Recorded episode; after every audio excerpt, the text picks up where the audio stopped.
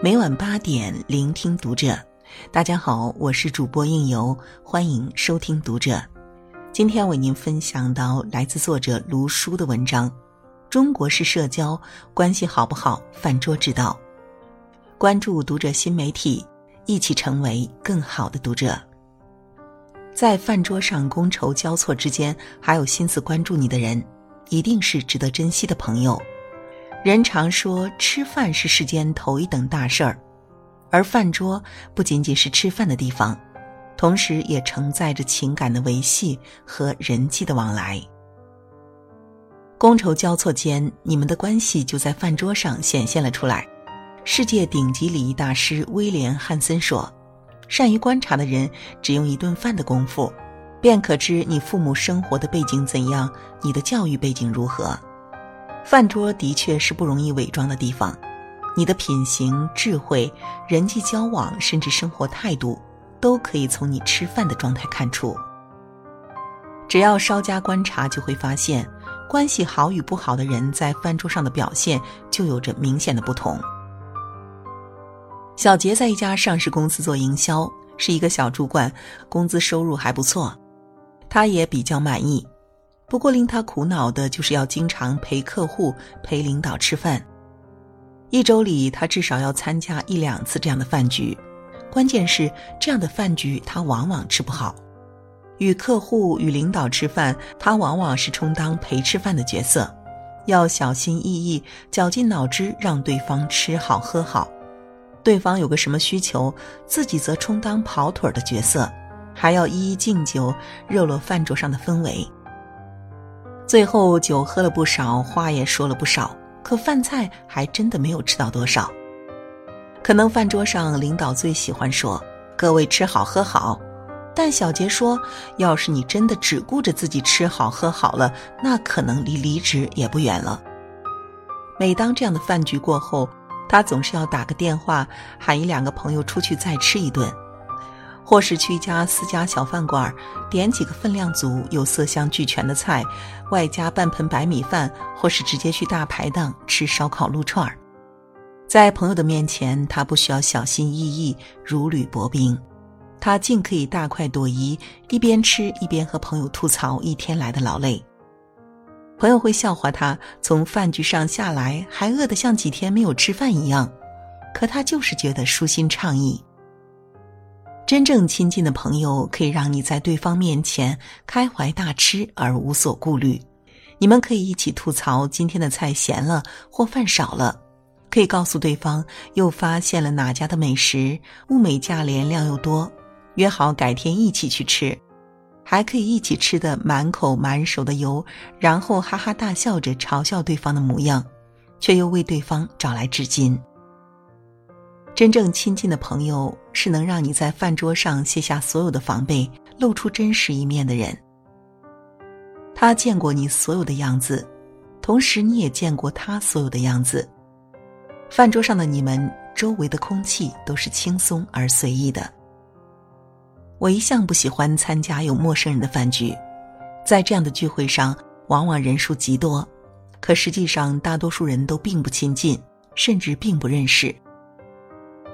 最关键的是，这样的饭局里总有一些关系并不熟悉的人来逼着你做不想做的事情，但当处在这样的饭桌上时，却人人都装出一副熟识的样子，开着没有顾忌的玩笑。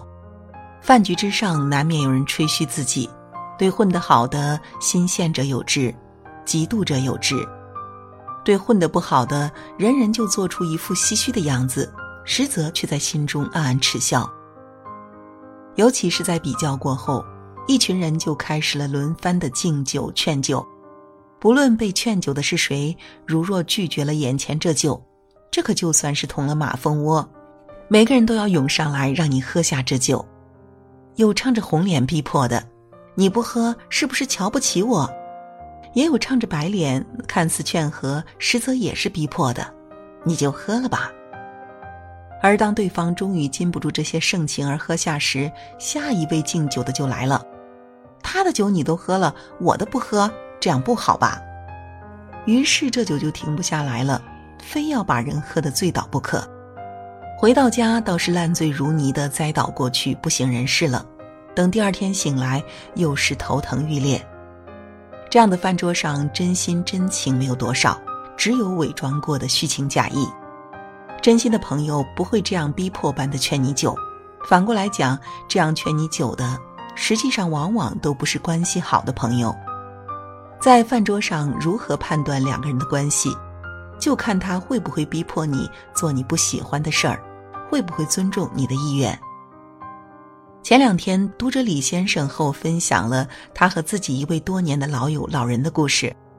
李先生和老人曾经都是同一家公司的员工，虽然都知道彼此的存在，但却并没有怎么接触过，也就没有什么交往。两人第一次近距离接触是在公司的一次聚餐上，当时两人正好坐在一桌，聚餐过程中他觉得有些无聊，就和旁边的老人聊了起来。老人是个善谈的人。他们聊得很融洽，这么一来，两人也就算是认识了。后来，他们再次坐在一起吃饭，是在两个人合作完项目后的庆功宴上。饭桌上，服务员上了一盘有香菜的菜品，老人竟特意嘱咐服务员换掉香菜。他好奇地问老人：“你是不喜欢吃香菜吗？”没想到老人却笑着说。上次公司聚餐，注意到你对那些有香菜的菜品一口没吃，就记下了。他心中一阵感动，从那时起就觉得这个朋友值得交。事实上，他们合作的那段时间，老人的可靠和细心就给他留下了很好的印象，而这次吃饭则彻底让他决定以后都认定了这样的一个朋友。直到现在，他和老人已经相交八年了。老人是他最信任的朋友，而这八年的过往也用事实证明了老人值得这份信任。一个人是不是真的关心你，从细节之处就能够看出来。在饭桌上觥筹交错之间，还有心思关注你的人，一定是值得珍惜的朋友。在我们的一生中，会认识许许多多的人，而能坐在一张饭桌上吃饭的却不到一半。而在这不到一半的能坐在一张饭桌上的，又了解你喜好的，更是少之又少。拥有那些了解你饮食上的小习惯，知晓你的喜好的朋友，是一种极大的幸运。他们从细节处关心你，远比那些只嘴上说着甜言蜜语，却并无什么实质行动的朋友更值得交心。我国古代的大思想家李治曾说过一句话。穿衣吃饭即是人伦物理，世间种种皆衣与食类耳。这世间的大多数事情与大多数的道理，都左右离不开一个穿衣吃饭。怎样吃，吃的怎么样，都体现的是不同的生活状态，传达了饭桌之上人的不同的精神面貌。人际的往来，关系的亲疏，就这样浓缩于一方小小的饭桌。能真正的和对方在饭桌上吃好喝好，那关系才是真的好。好了，今天的文章分享就到这里，我是应由，感谢您的守候与聆听。如果喜欢我的声音，可以在文字下方找到我的联系方式，让我们在下个夜晚不听不散喽。